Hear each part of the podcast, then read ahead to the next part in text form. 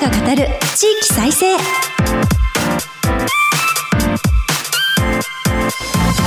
日本経済新聞の支局記者が語る地域再生。番組進行を務めます。古き良き時代から来ました。真面目なアイドル。真面目にアイドル。ユッフィーこと寺島由布です。私寺島由布は早稲田大学在学中の2013年からソロアイドルとして活動しています。ゆるキャラ好きとしてゆるキャラグランプリをはじめ各地のキャラクターイベントで MC も担当してきました。どうぞよろしくお願いいたします。この番組では日本経済新聞の52支局のネットワークを活かして毎回一つの地域にフォーカス。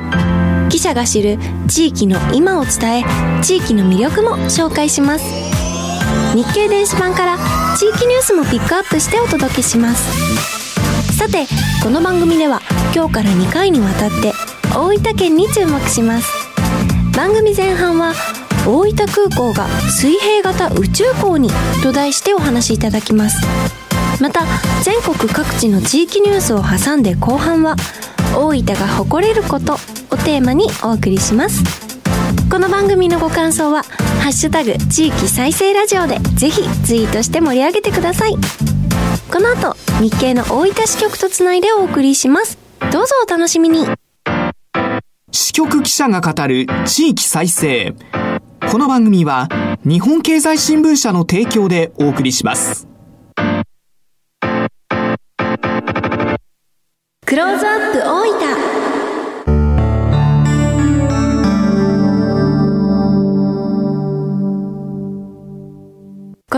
では毎回都道府県リレー担当地域を紹介します。今回は大分支局です。ここからはマイクロソフト Teams を利用してお送りします。日本経済新聞大分支局長松尾哲司さんとつながっています。大分にいる松尾さん、どうぞよろしくお願いいたします。ネッフィーさん、よろしくお願いしお願ます。いします。では、はじめに大分県はどんなところかご説明お願いいたします。はい、大分はですね、九州の東側にあります。福岡県と宮崎県に挟まれています。それから四国地方の愛媛県、中国地方の山口県とは陸地では接してないんですけども、フェリーで結ばれてるんですね。だから大分の推計人口というのは2022年10月時点で110万人。125万人だった1985年が人口の直近のピークで、その後はやっぱり減少傾向にあるんですね。で、九州では福岡県について工業が盛んなんです。実は工業圏。大分市の臨海部にはですね、製鉄所、それから石油化学関連企業などの拠点で構成するコンビナートがあるんですね。で、県内にはその他にも自動車の工場とかカメラの工場もあります。それから TSMC、あ台湾石体電路製造、TSMC ですね。これが熊本県に出てきますが、九州はシリコンアイランドとして注目されていて、で大分にも実は半導体の関連企業あるんです。工業が盛んというお話を聞いて、あ、そういう一面もあるんだなと、もう早速、え一つ勉強させていただいたんですが、え松尾さんがいらっしゃる日本経済新聞の大分支局は、大分県のどのあたりにあるんでしょうか？はい、大分県の中部にある大分市、それのさらに中心部にあるんですね。JR の大分駅までは歩くと10分ぐらいかかるんですけど、大分県庁は支局の目の前にあるんです。で仕事にはとっても便利な場所なんですね。県内各地に行くときはですね、JR をよく使うんですが、県北部の中津市、それから県南部の佐伯市、ここまでは特急で1時間ほどです。それから県西部の日田市、ここはね、2時間弱かかります。えーなんでかというと、在来線しか走ってないからですね。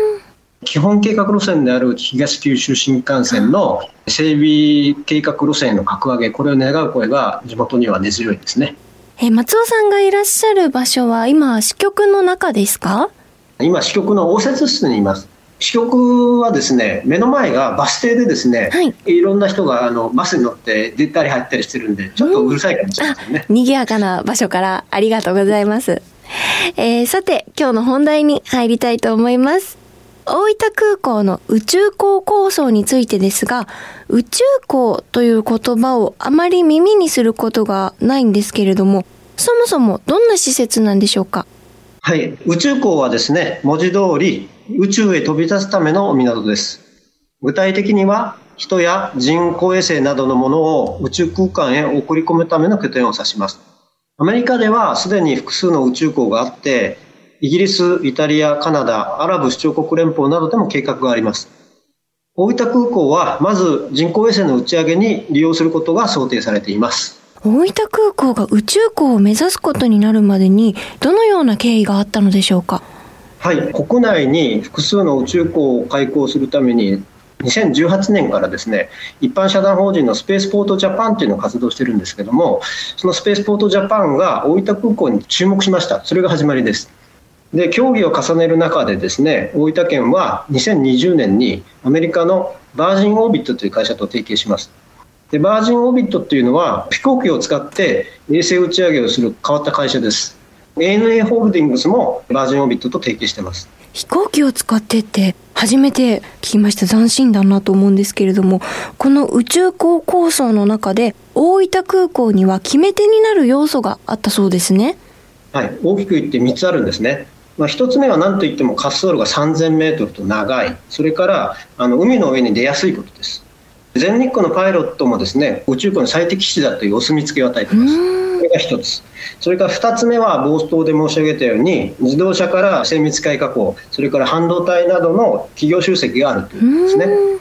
3つ目が意外食や温泉などの観光資源が豊かなことなぜかというと世界中から大分にやってくる打ち上げ関係者がですね大分で一休みできます そういう部分もあるんですねでも大切ですよねこう精密なお仕事されるときに温泉だったり美味しいものがあったらきっと関係者の皆さんも癒されるんだろうなと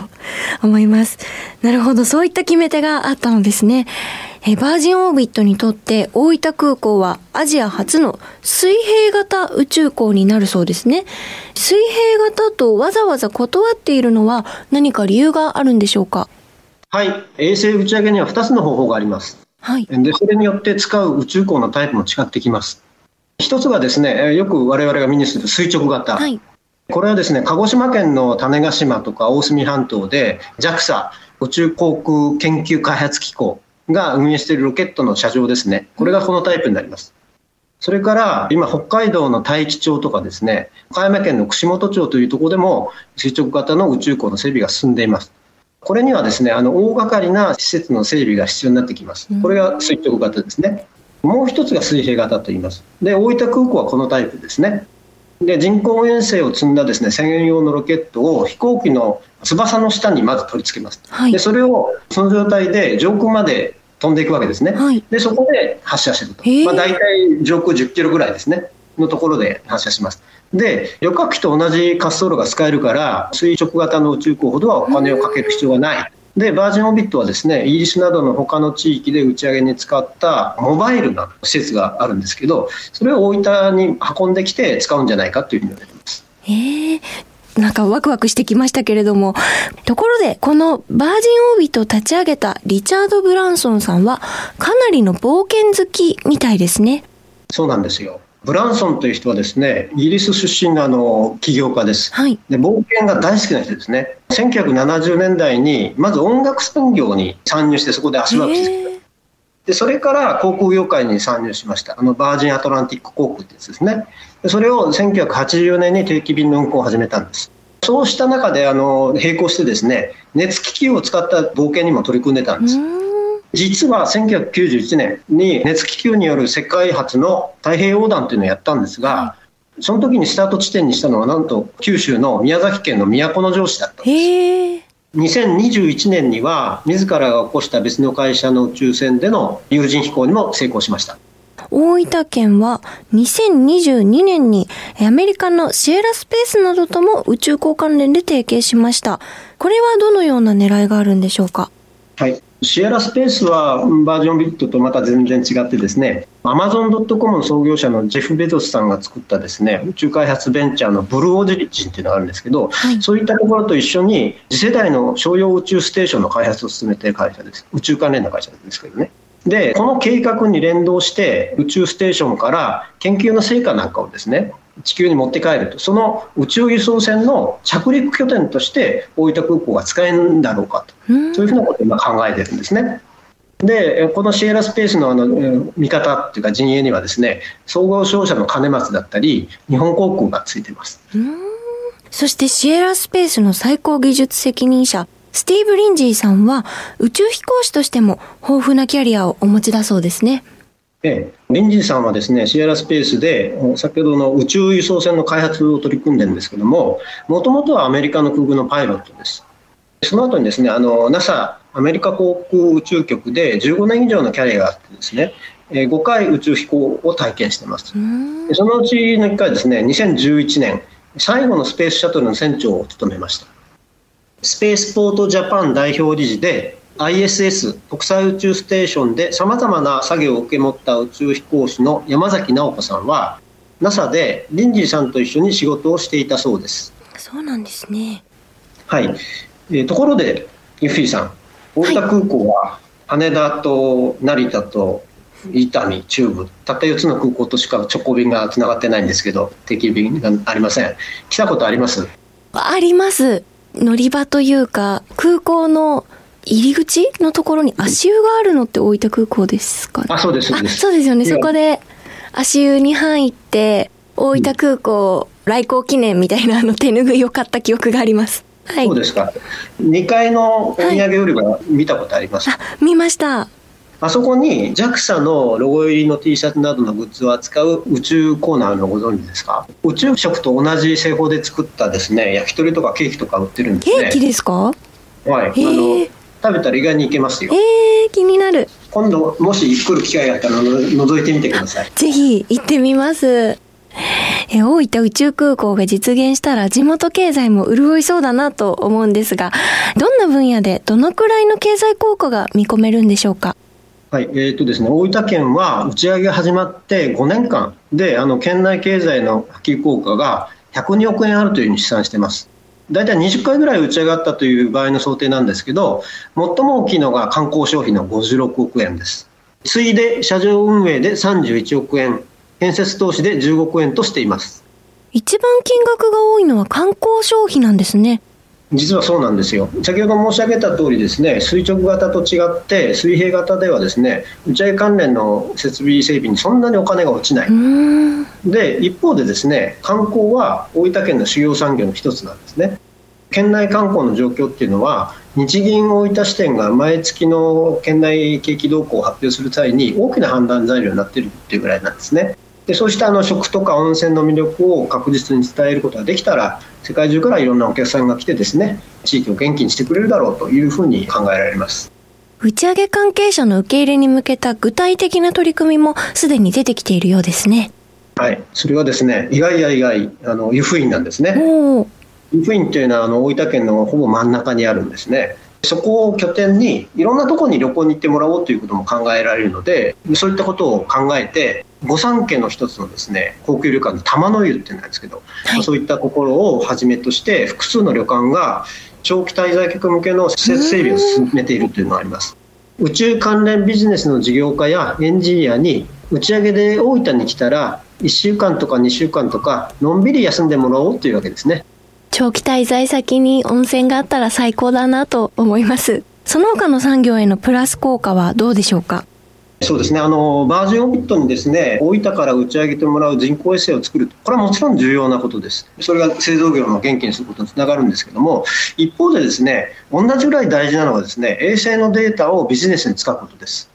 その推進組織もできててですね、はい、一般社団法人の大分スペースフューチャーセンター OSFC というのがあります、はい大分県の西の方に楠町って町があるんですけどそこなんかとですね組んでですね衛星データを地方創生に使おうと。具体的にはですね食味の良さで知られるくす米に続く新たなブランド米、まあ、宇宙米みたいなものですね。そういったものを作り出して農家の所得向上につなげることなどに取り組みます。そういったふうなハードだけじゃなくてソフトにもメニューを向けようと。そういった取り組みであの観光振興というのも同じような取り組みなわけですね。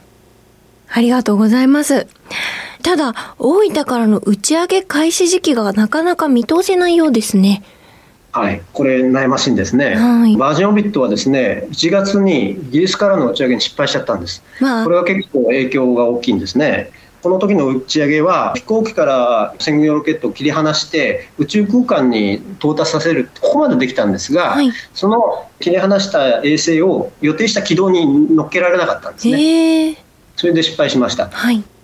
そしてさらにこの番組を収録している3月22日時点なんですが、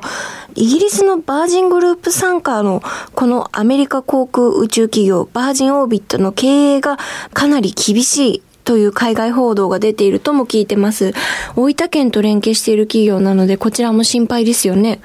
ああ悩ましいですね。あのバージンオビットはですね資金調達に伴う1週間ぐらいの一時的な事業休止というのを3月15日に表明しているんですね。こういった意味であの財務的な問題がかなり今のところ表面化しているんです。一方で、さっきの技術的な問題なんですけども、はい、イギリスに先立って4回打ち上げをしてるんですが、それ全部成功してるんですね。うんで、この次、あのイギリスの次はあのアメリカからまた打ち上げるって言ってるんですけど、それまでにあの問題点は全部潰しちゃうというふうに言ってるんですね。まあ今、正念場なんですね。なんとかあの視界が晴れるように頑張ってもらいたいと思います。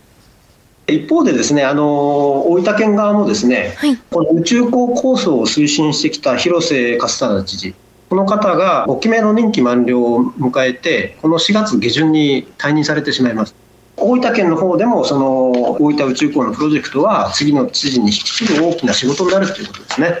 ここまで大分空港が水平型宇宙港にと題して伺いました。お話は日本経済新聞大分支局長松尾哲史さんでした。ありがとうございます。はい、ありがとうございました。松尾さんには後ほど再びご登場いただきます。日本経済新聞の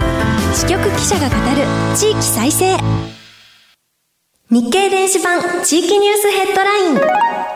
このコーナーでは日経電子版と紙面の地域欄に最近掲載された記事から番組が注目した日本列島各地の話題をピックアップして AI アナウンサーが紹介します。最初のニュースです。統一地方選挙の論戦幕開け旧知事選告示4月9日投開票。北海道や大阪府など9道府県の知事選が23日告示され第20回統一地方選の前半戦が始まりました。少子化や物価高への対策などが争点となります。26日告示された6政令市長選、31日告示の41道府県議選と17政令市議選とともに、4月9日に投開票されます。知事選が告示されたのは、神奈川、福井、奈良、鳥取、島根、徳島、大分を含めた9道府県です。次のニュースです。文化庁が京都で業務開始文化芸術を世界次世代へ文化庁は27日移転先の京都市の新庁舎で業務を始め除幕式が行われました式典後戸倉俊一長官は職員に文化庁には文化芸術を世界へ次の世代へ継承する重要な役割があるなどと語りました。ここまで AI アナウンサーがお伝えしました。以上、日経電子版地域ニュースヘッドラインでした。ご紹介した記事の全文は日本経済新聞の電子版でチェックしてみてください。支局記者が語る地域再生。引き続き、日本経済新聞大分支局長松尾哲史さんにお話を伺います。ここからは大分が誇れることをテーマに大分県のお国自慢をしていただきましょう。はい、私あの今年で住んで4年目になります。ところでリスナーの皆さんは一村一品運動ということは聞いたことありますか？初めて聞きました。昔の取り組みなので、はい、あのあまりご存知じゃない方もいらっしゃると思いますが1979年からですね6期24年知事を務めた平松紀彦さんという人がいるんですね、この方が提唱しました何かというとですね特産品を作って地域を元気にしようとそういう取り組みです。で実は全国に広がったんですねその後。まあ言ってみればですね今の地方創生を先取りしているわけです。はい、例えばあのイメージ的に分かりやすい例を挙げますとですね関味関サバってご存知ですか、はい、これはあの東京でも食べられるブランドのお魚なんですけどこれ大分の特産品ですね典型的なものなんです。でこれはどういうふうにやってるかというと大分と愛媛の間にある豊予海峡っていうあのところがあるんですがそこで大分県漁業協同組合の佐賀の布石支店の組合員の方々が餌をまかずに丁寧に一本釣りをしてるわけですね。出荷する時もですね品質管理を徹底して刺身で食べて美味しいとこういうの評判をもう25年ぐらい守ってきてるんですよ。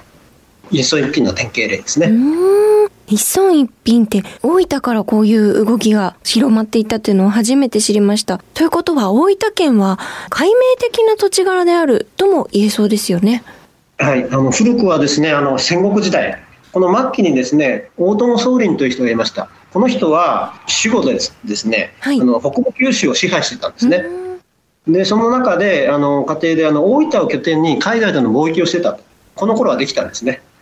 でフランシスコ・ザビエルっていうのを宣教しますよね、はい。日本にキリスト教を伝えた人ですがこの方はあの大分でも布教活動をしてます。大友宗麟もものすごく影響を受けましてキリスト教徒になってしまいました。で、ドン・フランシスコという名前を名乗りました。ドン・フランシスコ。あの、お菓子にもなってます。へえ。そういったね、外に開かれた寄付っていうのは今も受け継がれているんです。その典型例がですね、APU、えー立命館アジア太平洋大学が2000年に別府市で開学し、2022年11月の時点で100を超える国地域からの留学生を受け入れています。そういった状況をですね、学長の出口春明さんはですね、小さな地球とか若者の国連というふうに言っています。で、この APU ですが、4月には地域開発と観光を学ぶ新学部っていうのを立ち上げまして、第二の開学っていうのに取り組むということになっています。では続いて大分県の出身者にはどんな人がいるんでしょうか？はい。皆さん毎日目にしてると思いますけど、福沢諭吉。慶応義塾を立ち上げた思想家ですね。一万円札の肖像画になってますから、はい皆さん見ますよね。で、この方は県北部の今の中津市というところの出身です。それからですね、えー日本銀行にゆかりの深い方が多いんです。今ですね、あの次の総裁に上田和夫さんっていう学者出身の人がなるって言って、あの金融政策をどうするんだっていうのがものすごく議論されてますけれども、その、ね、日銀総裁をですね、これまでに4人の大分県人が務めてるんですね。井上淳之介、市間田久人などです。さらに芸能界はどうでしょはい、芸能界、財前直美さん、はいそれから深津絵里さん。え深津絵里さんは朝ドラでね、最近もあのよく出てきましたが、まあ、この方々は大分県人ですね。その下の世代でいうと、元 AKB48 のメンバーで、タレントの指原莉乃さんです。彼女は大分市の出身です。大分市の観光大使を今ややってます。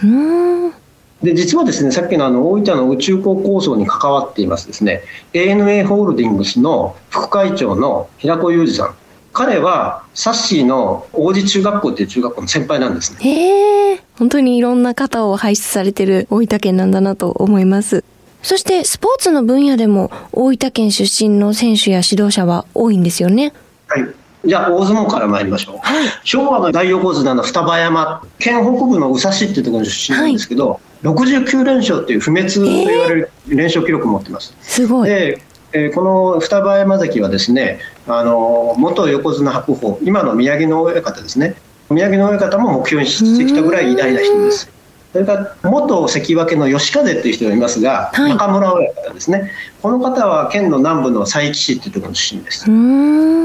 次野球いきますね。はい。野球といえば WBC、はい日本があの優勝しました。はい。この日本チームにですね、2人大分市の出身の人が入ってました。1人がキャッチャーの甲斐拓也選手ですね。それからもう1人はあのショートの源田壮介選手。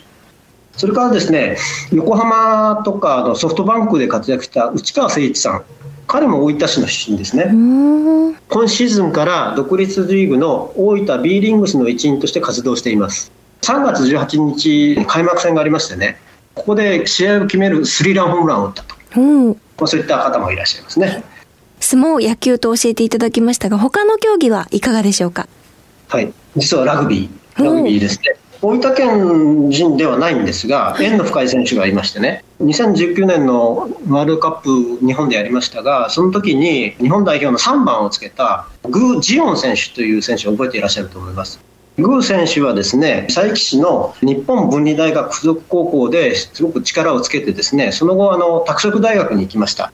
2019年のワールドカップ日本大会ではですねアイルランドとても強いんですけどねそこのフォワード第一列に押し負けなかったと。素晴らしいですね。でお父さんはですね韓国代表の選手でドンチュンさんっていうんですけどこのお父さんもめちゃくちゃ強かったっていうふうに言われてるんです。でまあお父さんに負けないように息子グー君ってあだ名があるんですけど、はい、君も今年またあの秋にフランスでワールドカップがありますけどまたあの大暴れしてほしいですねそれからパラスポーツも盛んだそうですね。はいそうなんです。有名なのがですね大分国際車椅子マラソンで、はい。これは1981年のですね国際障害者年を記念して世界初の車椅子だけのマラソンの国際大会として始まったんです。で、えー、去年2022年に第41回対地会がありましたこの大会を提案した中村豊博士という方がいるんですがこの方は1964年の東京パラリンピックのですね日本選手団の団長さんだったんです。日本障害者スポーツの父とも言われる人ですね。この方の提案で始まっていると別府市にあるオブロン太陽はですねハンディキャップのある人に働く場を提供する日本初の福祉工場です。で1972年に創業しました。中村博士が作った太陽の家という社会福祉法人があるんですがそこもこのオブロン太陽に出資してます。でこのオブロン太陽ではですね障害者と健常者障害のない方が一人一人の個性や能力を発揮できる職場を作ろうということで一生懸命やってましてこれはラグビー日本代表のスローガンのワンチームに通じるんですね。こういった思想を目に見える形にしてる。こういったふうに共生社会の未来図というものが示されているのも大分県の大きな魅力です。大分県が身近に感じられるお話たくさん伺いました。番組後半は大分が誇れることについて日本経済新聞大分支局長松尾哲さんにお話を伺いました。どうもありがとうございました。どうもありがとうございました。マイクロソフトチームズを利用してお送りしました。日本経済新聞の支局記者が語る地域再生今日は大分支局の松尾哲史さんにリポートしていただきました。お国自慢をたくさんいただきました。本当に大分出身でご活躍されてる方たくさんいらっしゃるんだなと改めて思いましたけれどもやっぱりゆるキャラ好きとしてはね大分県の可愛いゆるキャラの皆さんのことも気になっております。たくさん可愛い子がいるので今度はぜひゆるキャラ自慢も聞いてみたいなと思いました。私の推しは湯布市の夕風なんですけれども松尾さんご存知ですかね？来週ぜひ聞いてみたいと思います。松尾さんには来週も引き続き地域の話題や魅力をお話しいただく予定です。さてこの番組は放送後ポッドキャストでも配信します。日経電子版からも聴取できますのでぜひご利用ください。この番組のご感想は「ハッシュタグ地域再生ラジオ」でぜひツイートしてください。来週もどうぞお楽しみに。ここまでのお相手はユフィこと寺島由布でした。支局記者が語る地域再生この番組は日本経済新聞社の提供でお送りしました。